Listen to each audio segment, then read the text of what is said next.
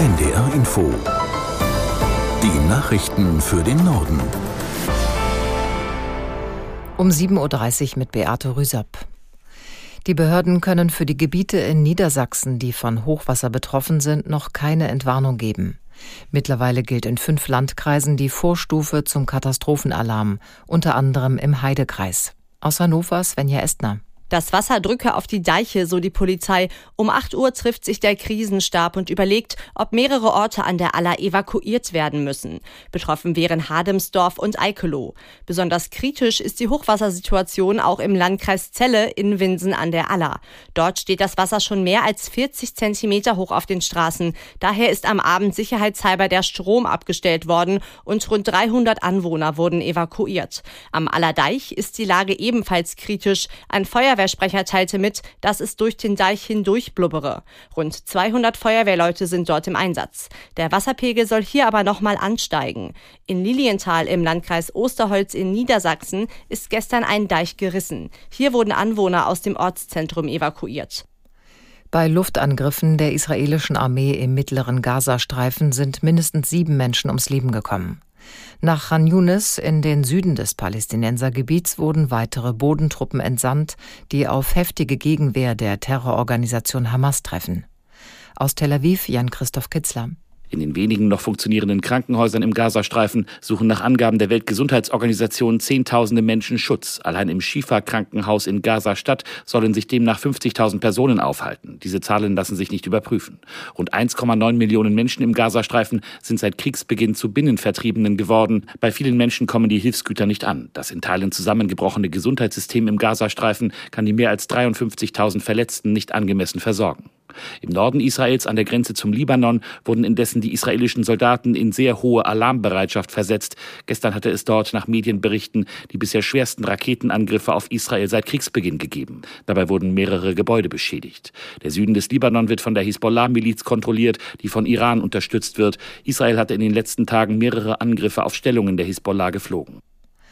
Nach langer Gesprächspause wird im Tarifkonflikt des Einzelhandels von heute an wieder verhandelt. In Hamburg hoffen die Gewerkschaft Verdi und der Handelsverband auf eine erste Einigung im Streit über höhere Einkommen in der Branche. Je nachdem, wie ein Abschluss ausfällt, könnte er als Vorbild für alle anderen Tarifbezirke dienen. Eine Einigung sei aber nur mit einem verbesserten Angebot der Arbeitgeber möglich, betonte die Bundesfachgruppenleiterin Einzelhandel im Verdi-Vorstand Groß. Der Tarifkonflikt dauert schon mehr als acht Monate. Verdi hat die Beschäftigten im Einzelfall im Einzelhandel immer wieder zu Warnstreiks aufgerufen, zuletzt an den Tagen kurz vor Weihnachten. Bundesgesundheitsminister Lauterbach hat die Forderung niedergelassener Ärzte nach mehr Geld zurückgewiesen. Er halte es für unbegründet, sagte der SPD-Politiker im ZDF. Aus Berlin Barbara Kostolnik. Lauterbach zufolge verdienen Ärzte außer in der Schweiz nirgendwo in Europa mehr Geld in den Praxen als in Deutschland. Den jüngsten Streik, zu dem Ärzteverbände zwischen den Jahren aufgerufen hatten, um ihrer Forderung Nachdruck zu verleihen, kann der Minister angesichts der riesigen Krankheitswelle in der Bevölkerung nicht verstehen. Der Streik bringe überhaupt nichts nach vorne. Auch die Krankenkassen äußerten Unverständnis. Ihren Berechnungen zufolge sind die Brutto-Reinerträge der niedergelassenen Ärzte in den vergangenen Jahren im bundesweiten Durchschnitt gestiegen. Den Forderungen nach mehr Geld hielt Kassenverbandschefin Doris Pfeiffer im Redaktionsnetzwerk Deutschland entgegen.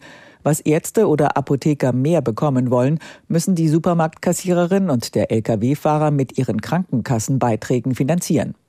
Im Januar will sich Bundesgesundheitsminister Lauterbach mit Vertretern von Hausärzten treffen, um zu beraten, was dagegen getan werden kann, dass in vielen Praxen die Bürokratie überhand nimmt.